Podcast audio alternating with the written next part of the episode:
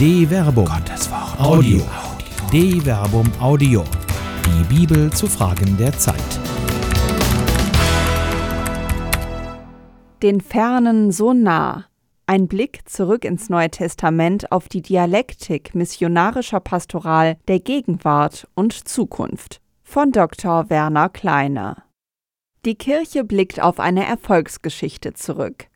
Anfangs sah alles nach einem gescheiterten Projekt aus, als die anfänglich kleine, aber stetig wachsende Bewegung von Jesus von Nazareth nach seinem Kreuzestod ihr jähes Ende vor Augen hatte und sich selbst die engsten Vertrauten zerstreuten. Aber sie sammelten sich schnell wieder. Die Erfahrung des Auferstandenen ließ aus der Asche verbrannter Erwartungen neue Verheißungen erstehen. Die Bewegung erfuhr frischen Wind. Begeistert verkündeten sie die Botschaft des vom Kreuzestod Auferstandenen, eine Botschaft, die manchem wie das Gerede von Verstand verlorenen anmuten musste, andere aber ob der Begeisterung und existenziellen Ergriffenheit in ihren Bann schlug. Wie viele Männer und Frauen mögen es gewesen sein, die aus den Graswurzeln Galiläas begonnen, eine glühend blühende Bewegung in Gang zu setzen, die schließlich die ganze Welt umspannen sollte. 200, vielleicht 300, mehr werden es nicht gewesen sein. An Pfingsten nach Kreuzestod und Auferstehung Jesus, 50 Tage danach, an Shavuot, dem Wochenfest, an dem man im Judentum für die Erstlingsfrüchte dankt, bricht die Bewegung aus sich selbst aus, so dass etwas Neues entsteht. Die, denen sieben Wochen zuvor das Scheitern in Glieder und Geist gebrannt war, werden neu belebt. Geistgetrieben entfachen sie aus der Asche neue Glut, die zum Brand wird. Innerhalb nur eines Tages wächst die Gemeinschaft rasant an. An diesem Tag wurden ihrer Gemeinschaft etwa 3000 Menschen hinzugefügt. Apostelgeschichte Kapitel 2 Vers 41. Und das war nur der Anfang, wie Lukas in der Apostelgeschichte nur wenige Verse später zu berichten weiß. Und der Herr fügte täglich ihrer Gemeinschaft die hinzu, die gerettet werden sollten. Apostelgeschichte Kapitel 2 Vers 47b. Eine Idee vom Anfang. Das waren für die Kirche offenkundig rosige Zeiten. Ein so exponentielles Wachstum hat sie wohl kaum mehr erlebt.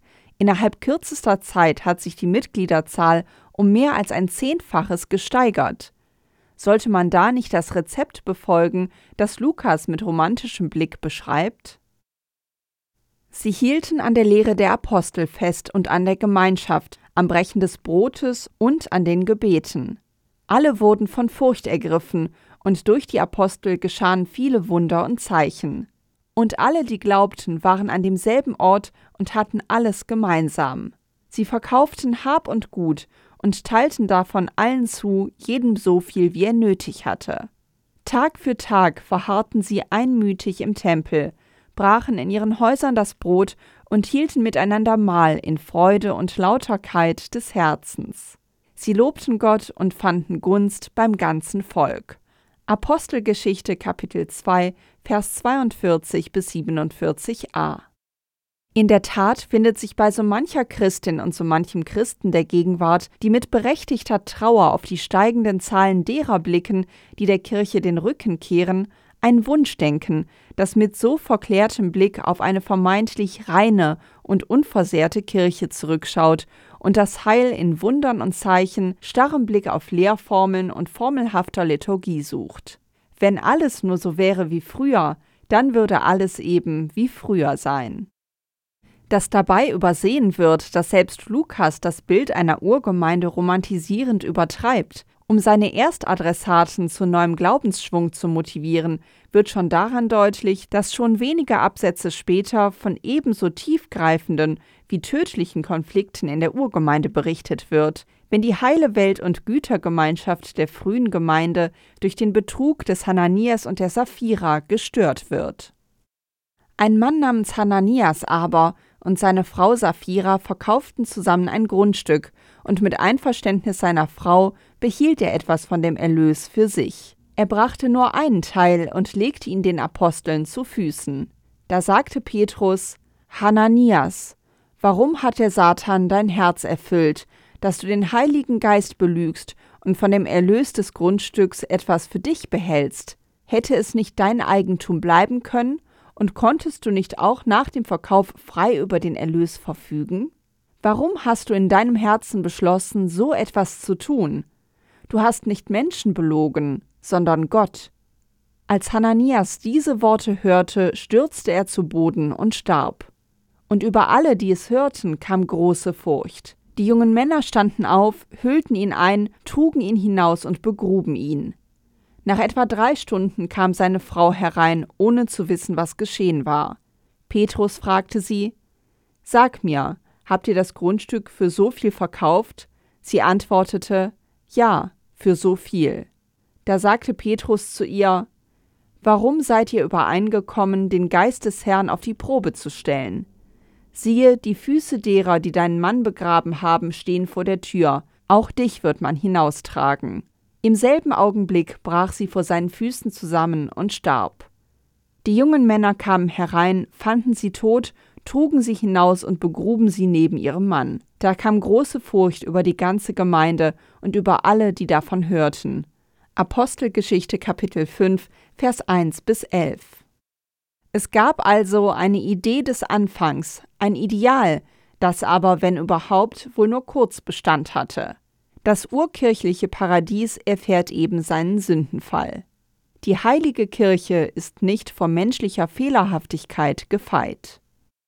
Die Herausforderungen der Gegenwart. Es bringt also wenig, vermeintliche Ideale eines Anfangs zu beschwören, die eben selbst nicht dauerhaft Bestand hatten. Das gilt zu allen Zeiten der Kirchengeschichte. Nie gab es den Idealzustand einer einen heiligen Kirche, der von dauerhaftem Bestand war. Die Rückschau verklärt dabei oft den Blick. Rückschauend weiß man ohnehin alles besser.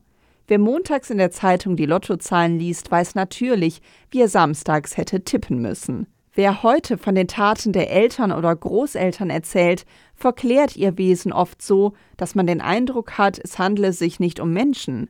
Entweder müssen es Engel oder Teufel gewesen sein, die einem wahlweise das Paradies oder die Hölle auf Erden bereiteten. So ist es auch mit der Kirche. Die einen verklären die vorkonziliare Zeit als Zeit einer heiligen und mystischen Kirche und übersehen dabei, dass das Zweite Vatikanische Konzil nicht vom Himmel fiel, sondern schon Ergebnis eines Prozesses der Entfremdung von Kirche und Welt war, der heute noch sichtbarer zutage tritt. Die anderen hingegen verklären ihrerseits das Zweite Vatikanische Konzil als Bruch mit einer vermeintlich erstarrten vorkonziliaren Zeit und übersehen dabei, dass das Konzil eine Reform, aber keine Revolution der Theologie darstellt, eine Erneuerung des Denkens auf dem Grund der vorgängigen Tradition, sowie Tradition immer ein Prozess des Fortschreitens aus Vergangenem in die Zukunft bedeutet.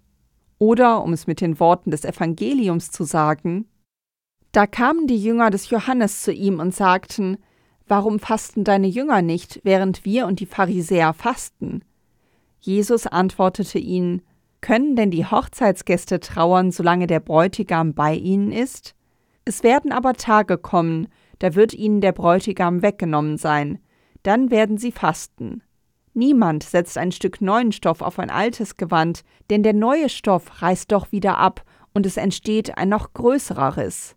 Auch füllt man nicht jungen Wein in alte Schläuche, sonst reißen die Schläuche, der Wein läuft aus und die Schläuche sind unbrauchbar. Jungen Wein füllt man in neue Schläuche, dann bleibt beides erhalten. Matthäus Kapitel 9, Vers 14 bis 17. Das Festhalten an Vergangenem bewirkt eben keinen steten Aufbruch. Ein Aufbruch ohne die Erfahrung des Vergangenen hingegen ist ziellos. Und das alles fordert im Heute, im Hier und Jetzt heraus. Haben das diejenigen, die in vielen Erzbistümern Zukunftsprozesse steuern und planen, im Blick? Jetzt. Wie sehr das Hier und Jetzt für die Kirche bedeutsam sein sollte, wird schon daran sichtbar, dass Jesus Christus selbst zu seinen irdischen Zeiten nichts auf den nächsten Tag verschiebt. Sucht aber zuerst sein Reich und seine Gerechtigkeit, dann wird euch alles andere dazugegeben. Sorgt euch also nicht um morgen, denn der morgige Tag wird für sich selbst sorgen. Jeder Tag hat genug an seiner eigenen Plage. Matthäus Kapitel 6, Vers 34. Man kann freilich an den leichten Unterschieden der matthäischen und der lukanischen Version des Vaterunsers erkennen, dass hier wohl kaum ein naives Gottvertrauen gemeint sein kann, das ohne menschliches Zutun auskommt. Heißt es bei Matthäus noch: Gib uns heute das Brot, das wir brauchen. Matthäus Kapitel 6, Vers 11. Überliefert Lukas: Gib uns täglich das Brot, das wir brauchen. Lukas Kapitel 11, Vers 3. Der Unterschied ist minimal und doch markant. Bei Matthäus geht es tatsächlich ums Heute, Semeron. Bei Lukas hingegen um ein stets neues Heute, eben ein tägliches Brot, Hemeran. Lukas denkt eben typisch hellenistisch schon von heute aus in die Zukunft, während Matthäus eher semitisch das Heute selbst zu sich kommen lässt. Morgen wird ein neues Heute sein, aber jetzt ist eben jetzt, und dieses Jetzt ist der Zeitpunkt, an dem sich Gottes Gegenwart ereignet. Vielleicht ist das der Grund, warum es Jesus im Markus-Evangelium so eilig hat. Sage und schreibe 42 Mal findet sich die kleine Temporalpartikel euthis laut Auskunft einer Konkordanz im ältesten der Evangelien und markiert eine unverzügliche, sofortige Handlung. Alles geschieht in heiliger Eile, im Jetzt. Nichts duldet Aufschub, Nichts wird in eine ungewisse Zukunft verschoben. Das Heil, das Wort, die Verkündigung ereignen sich jetzt, sogleich, sofort, eben Euthis. Dieses Jetzt ist charakteristisch und offenbarend. Gott ist Gegenwart. Er ist der Ich bin. Gott wird und vergeht nicht. Er kennt keine Zukunft und keine Vergangenheit. Er ist pure, reine Gegenwart in höchster Dynamik. Deshalb kennt auch die Ewigkeit keine Vergangenheit und keine Zukunft. Ewigkeit ist unvergänglich, pure, reine Gegenwart, ein Zustand, der in Raum und Zeit kaum fassbar ist. Wird jeder gelebte Moment im Augenblick seiner Existenz schon vergangene Zukunft. Liegt hier der Grund, warum sich viele Pastoralplaner sich einer Zukunft verlieren, die so nie Gegenwart werden wird, anstatt sich mit einer Gegenwart auseinanderzusetzen, die schon Herausforderung genug ist? Die Zukunft ist ja nie erreichbar. Ein ebenso bleibender wie beliebter Fluchtpunkt für Visionäre, die als Utopisten keinen Ort in der Gegenwart haben. Dabei gehört das heute zu den Herausforderungen, denen Jesus selbst am Kreuz in einer seiner letzten Worte noch Bedeutung gibt, wenn er dem Mitgekreuzigten, der sich an ihn wendet, zuspricht. Amen, ich sage dir, heute, Semeron, noch wirst du mit mir im Paradies sein. Lukas Kapitel 23, Vers 43. Gott ist und bleibt Gegenwart. Er kommt nicht, er ist da. Sollten die Verkünderinnen und Verkünder sich nicht darauf besinnen? Gestaltwandel. Nun könnte man aus diesem Befund ableiten, dass es dann doch einen bleibenden Zustand der Kirche geben müsste, den man nur wiederherzustellen brauche, damit die Blumen des Glaubens wieder erblühten.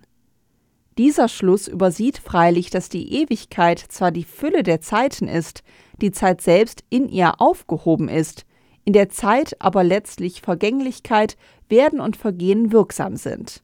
Nichts bleibt, wie es ist, nichts wird, wie es war nichts war, wie es sein wird. Die Zeit erweist sich somit als eine Art Himmel, die die Herrlichkeit des Ewigen so lange verbirgt, bis er sich vollkommen offenbaren wird. Das bedeutet aber eben auch, dass die Kirche selbst nicht nur das Reich Gottes, sondern in sich eine zeitlich-räumliche Existenz ist, die im Reich Gottes selbst aufgehoben sein wird. Als Teil der zeiträumlichen Existenz ist sie Werden und Vergehen unterworfen, nicht in dem Sinn, dass sie vergehen könnte, wohl aber in dem Sinn, dass sich ihre Gestalt beständig wandelt. Veränderung, Reform, Erneuerung sind in ihre DNA eingeschrieben. Deshalb verharren Christen heute eben nicht mehr wie die Urgemeinde Tag für Tag einmütig im Tempel und brechen täglich in ihren Häusern das Brot. Vergleiche Apostelgeschichte Kapitel 2, Vers 46. Keine Christin und kein Christ der Gegenwart versteht sich wohl kaum mehr als Anhänger einer alternativen Form des jüdischen Glaubens, der sich nach dem Tempel sehnte, auch wenn es den Christgläubigen der Gegenwart gut zu Gesicht stünde, sich immer wieder der jüdischen Wurzeln des eigenen Glaubens gegenwärtig zu werden. Auch wird heute das Brotbrechen als Feier des Abendmahls bzw. der Eucharistie meist nicht mehr in den Häusern gefeiert, sondern in Kathedralen, Domen und Kirchen, die eher großen, manchmal heutzutage gar zu großen Versammlungsräumen gleichenden Gebäuden, in denen Hausgemeinschaften zusammenkommen. Auch wenn man die Hausgemeinschaften, von denen in der frühen Kirche die Rede ist, nicht als rein familiäre Zusammenkünfte im modernen Sinn verstehen darf. Dabei hat sich die Abwendung vom Tempel schon in frühchristlicher Zeit vollzogen und das nicht ohne Konflikte. Es war wohl in Antiochia, wo Diaspora-Juden, die zum Glauben an den vom Kreuzestod Auferstandenen gekommen waren, die Bedeutung dieses Ereignisses theologisch reflektierten und das fundamental Neue ihrer Erkenntnis nicht nur in einem neuen Namen zum Ausdruck brachten. In Antiochia nannte man die Jünger zum ersten Mal Christen. Apostelgeschichte Kapitel 11, Vers 26. Auch die Verkündigungsweise änderte sich, indem man sich nun auch an Nichtjuden, an die sogenannten Heiden richtete und ihnen das Evangelium verkündete und neue, heidenchristliche Gemeinden gründete. Eine Vorgehensweise, die zum Konflikt mit den althergebrachten Sichtweisen in der Jerusalemer Urgemeinde führt, auf dem Apostelkonzil letztlich doch bestätigt wurde, was den Konflikt aber nur langsam befriedete, wie unter anderem der antiochenische Zwischenfall zwischen Paulus, einem Vertreter der antiochenischen Theologie, und Petrus, hebräisch Kephas genannt, einer Säule der Jerusalemer Urgemeinde, zeigt. Als Kephas aber nach Antiochia gekommen war, habe ich ihm ins Angesicht widerstanden, weil er sich ins Unrecht gesetzt hatte. Bevor nämlich einige von Jakobus eintrafen, hatte er mit den Heiden zusammen gegessen. Nach ihrer Ankunft aber zog er sich zurück und sonderte sich ab, weil er die aus der Beschneidung fürchtete.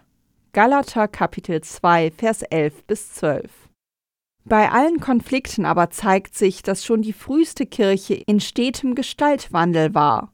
Ein Prozess, dem sich die Kirche in ihrer Geschichte letztlich immer wieder stellen musste. Es gab die Zeit der iro-schottischen Mission, die von Wandermönchen getragen wurde, der Klöster und ihrer Kultur schließlich der Pfarrei mit ihrer Idee der Pfarrfamilie, der viele heute noch anhängen, die aber mit etwa 150 Jahren noch jung und kirchengeschichtlich eine ziemlich einmalige Erscheinung ist. Und doch prägt sie die kirchliche Gegenwart und Befindlichkeit vieler Christinnen und Christen, sodass jede Veränderung emotional als Bedrohung empfunden wird. Das ist verständlich, und doch hindert das Beharren ein Fortschreiten der Kirche in Raum und Zeit. Vor allem verstellt es den Blick auf den eigentlichen Auftrag der Kirche, der ja nicht im Selbsterhalt besteht, sondern in der Verkündigung des Evangeliums in Wort und Tat. Die Kirche ist nicht Ziel, sondern Zweck aller Sendung. Ebenso stellt es auch das Zweite Vatikanische Konzil fest. Die Kirche ist ja in Christus gleichsam das Sakrament, das heißt Zeichen und Werkzeug für die innigste Vereinigung mit Gott wie für die Einheit der ganzen Menschheit. Es ist also immer Zeit für Veränderung. Kleiner Anfang, große Herausforderung, gewaltige Wirkung. Ein Erfolgskonzept. Ob Paulus je gedacht hat, er könnte den Mund zu voll genommen haben, als er sich vornahm, das Evangelium bis nach Spanien zu tragen, vergleiche Römer Kapitel 15 Vers 24. Also bis an das Ende der ihm bekannten Welt? Auf jeden Fall stellt er sich mit Geist und Seele, mit Haut und Haar, mit seiner ganzen Existenz in den Dienst des Evangeliums. Ich will aber, dass ihr wisst, Brüder und Schwestern, dass alles, was mir zugestoßen ist, die Verbreitung des Evangeliums gefördert hat. Philippa Kapitel 1 Vers 12 Wie geht also einer vor, der sich ganz der Sache verschrieben hat, den Auftrag des Auferstandenen nicht nur mit Lippen zu bekennen, sondern mit Herz und Hand und Fuß Wirklichkeit werden zu lassen, ja ihm in sich selbst Gestalt zu geben, jenen Auftrag, den Markus überliefert. Geht hinaus in die ganze Welt und verkündet das Evangelium der ganzen Schöpfung. Markus Kapitel 16, Vers 15. In vergleichbarer Weise heißt es bei Matthäus, Darum geht und macht alle Völker zu meinen Jüngern, tauft sie auf den Namen des Vaters und des Sohnes und des Heiligen Geistes. Matthäus Kapitel 28, Vers 29. Paulus scheint den Geist dieser Weisungen in sich eingefleischt zu haben. Wäre er ein bloß charismatisch eingebildeter Schwärmer gewesen, hätte er sich in dieser Herausforderung verloren. Freilich wusste er, dass Begeisterung alleine nicht reicht, sondern Weisheit, Glaubenskraft und Erkenntnis. Vergleiche 1 Korinther Kapitel 11 Vers 8 bis 10. Ebenso wie Verstand und Vernunft. Vergleiche 1 Korinther Kapitel 14 Vers 19. Vor allem aber die Fähigkeit, die Geister zu unterscheiden. Vergleiche 1 Korinther Kapitel 12 Vers 10. Bei seiner selbstgestellten Aufgabe, das Evangelium bis an die Grenzen der ihm bekannten Erde zu verkünden, muss er also planvoll vorgehen. Er muss sein Missionswerk verwalten. Form follows Function. In der Gegenwart wird viel und gerne beklagt, bei Veränderungen gehe es nur um Strukturen. Dabei sind es die Strukturen, die der Pastoral Form geben. Ein unstrukturierter Inhalt ist nicht nur Form, sondern vor allem belanglos. So wie ein Leib der Seele Heimat gibt, so informieren Strukturen Inhalte.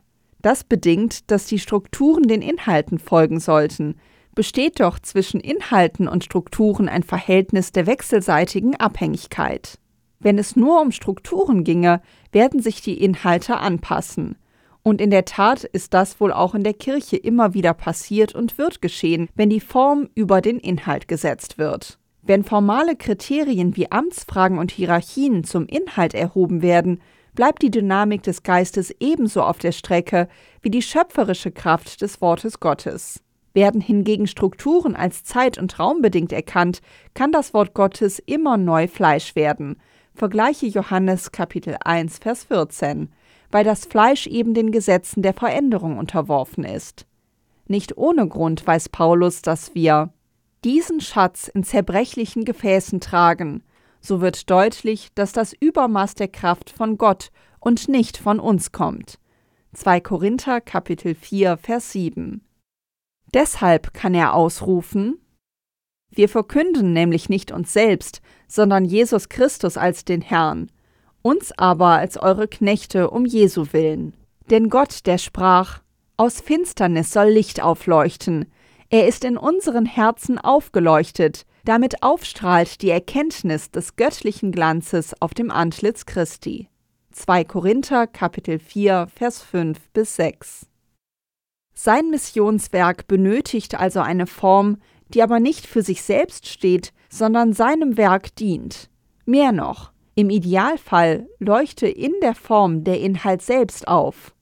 Wie also organisiert der große Missionar sein Werk? Mitarbeiter, Nachbarschaften und ein Verwaltungszentrum.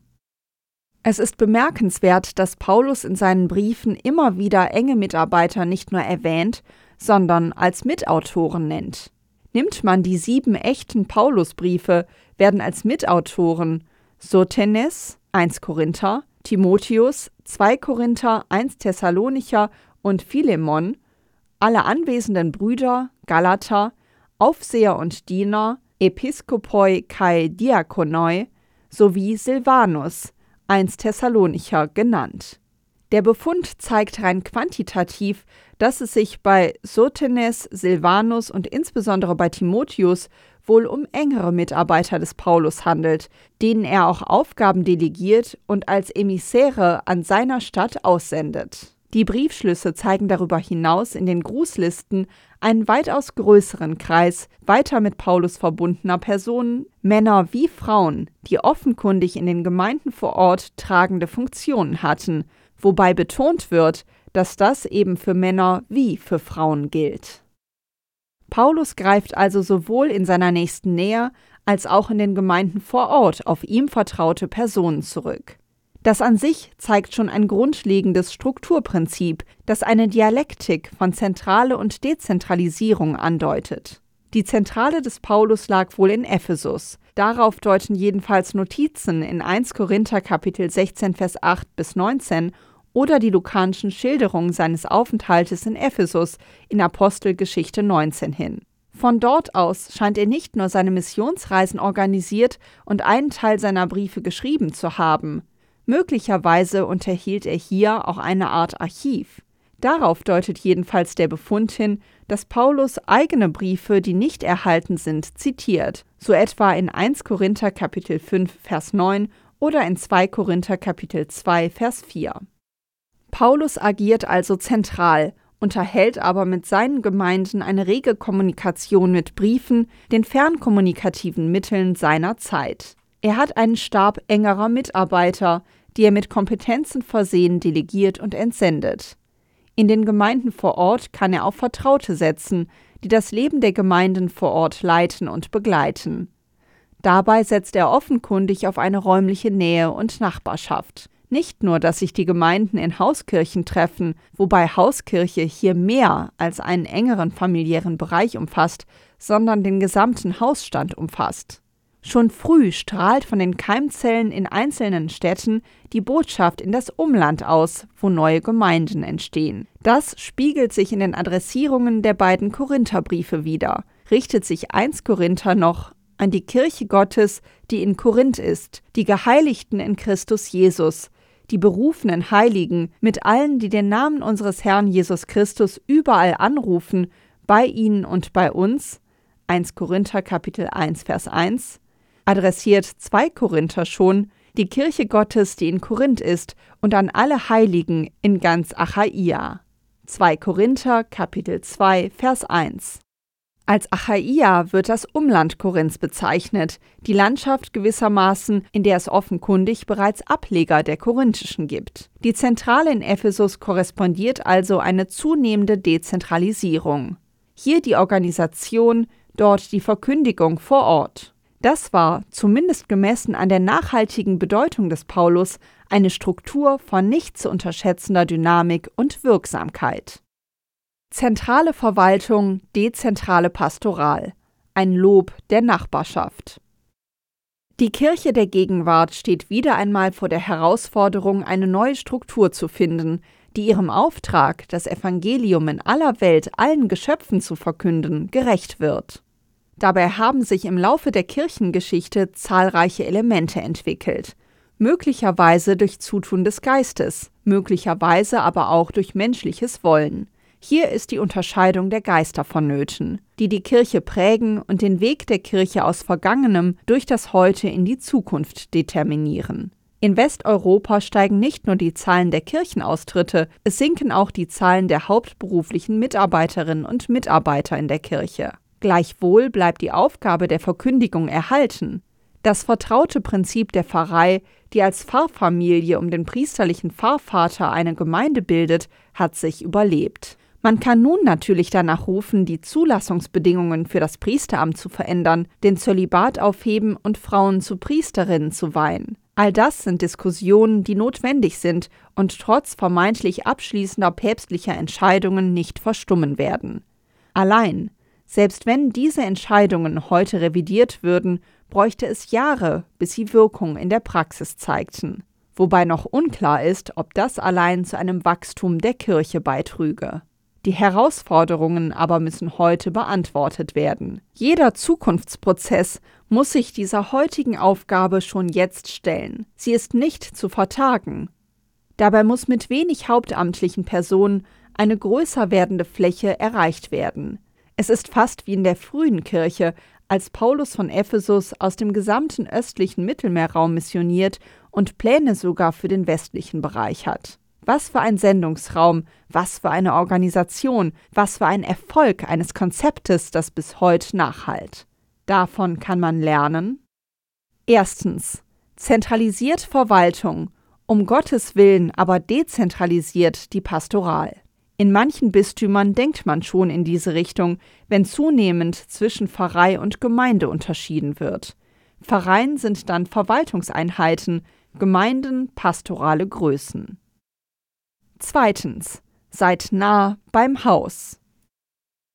Pfarrei, das kommt vom lateinischen Parochia, das als griechisches Lehnwort par oikia nah beim Haus heißt. Die frühe Kirche bildete Hausgemeinschaften, in denen sich alle versammelten, die zum Hausstand gehörten.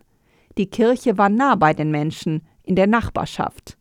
Wo die Gemeinden wuchsen und zu groß wurden, auch territorial, wurden neue Gemeinden gegründet. Das ist ein Vorbild für heute. Drittens.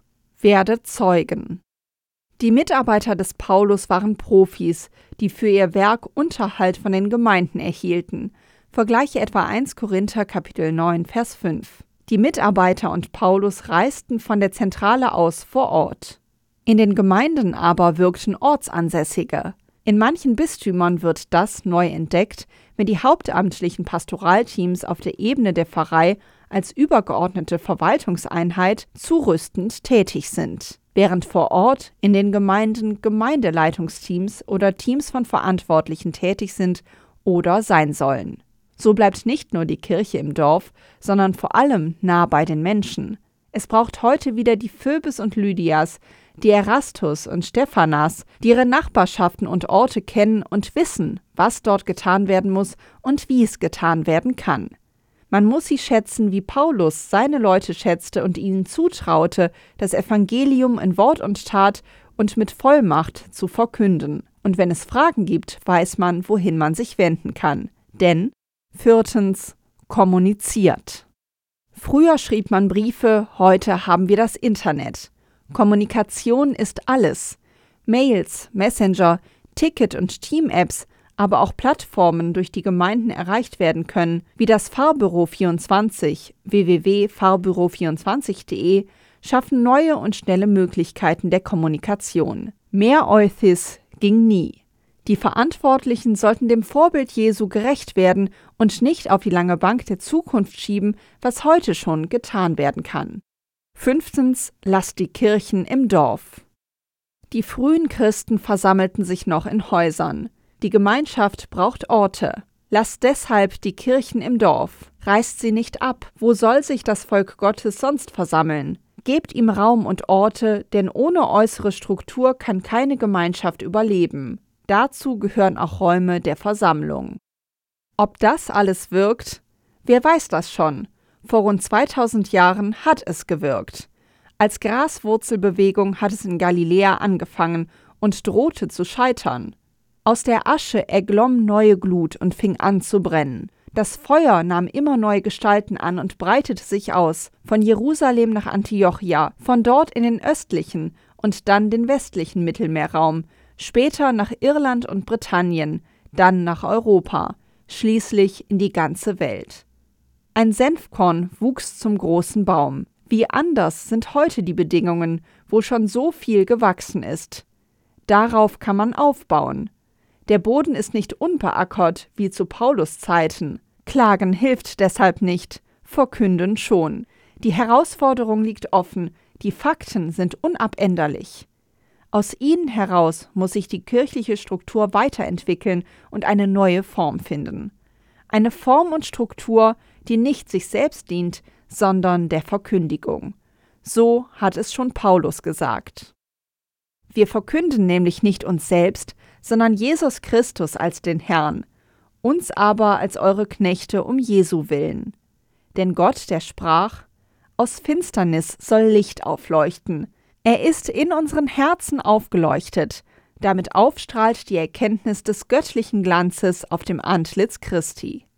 2 Korinther Kapitel 4 Vers 5 bis 6 Und so kann auch heute das Licht wieder leuchten.